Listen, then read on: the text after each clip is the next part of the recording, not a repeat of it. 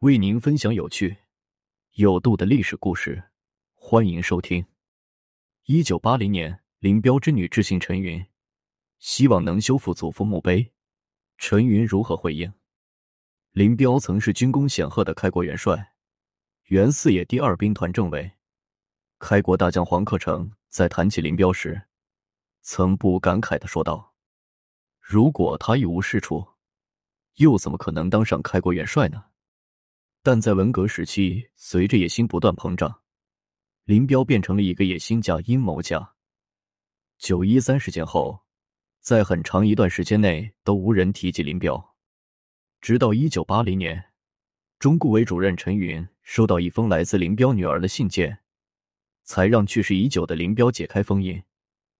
林小林在这封信中向陈云陈述了希望修复祖父墓碑的想法。陈云看过信后十分意外。林小林是林彪和第二任妻子张梅的大女儿。早在一九三七年，二人自愿结合。一年后，张梅陪同林彪远赴苏联养伤。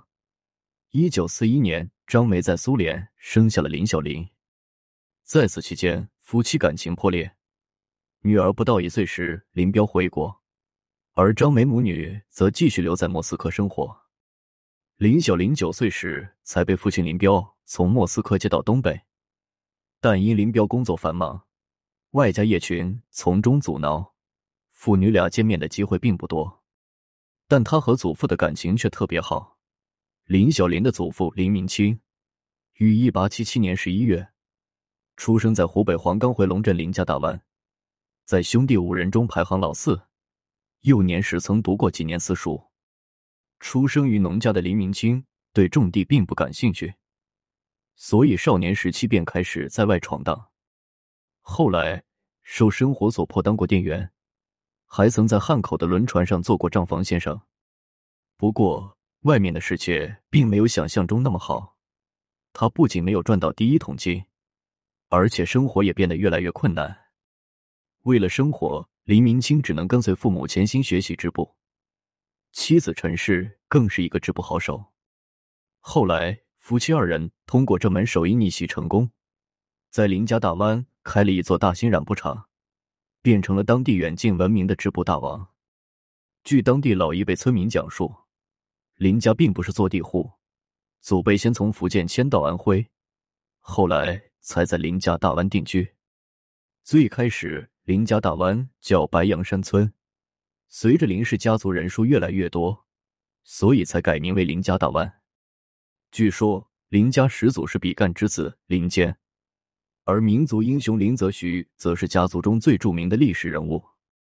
林彪的爷爷林石朗一共育有五个儿子，他的父亲林明清排行老四，人称林四爷。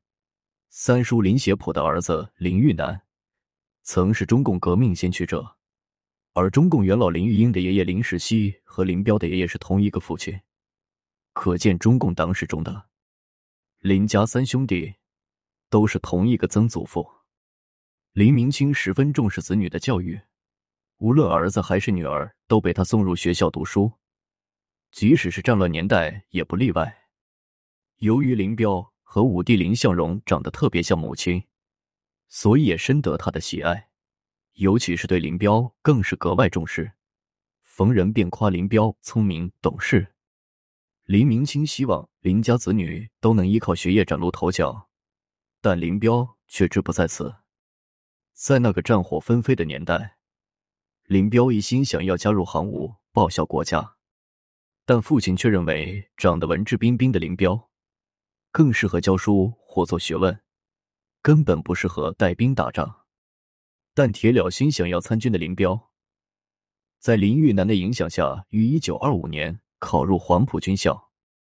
同年十二月，林彪加入共产党，并积极参加革命运动。随后，在抗战和解放战争时期，成长为一名优秀的指战员。一九五五年，林彪凭借辉煌的军功，跻身于开国十大元帅之列。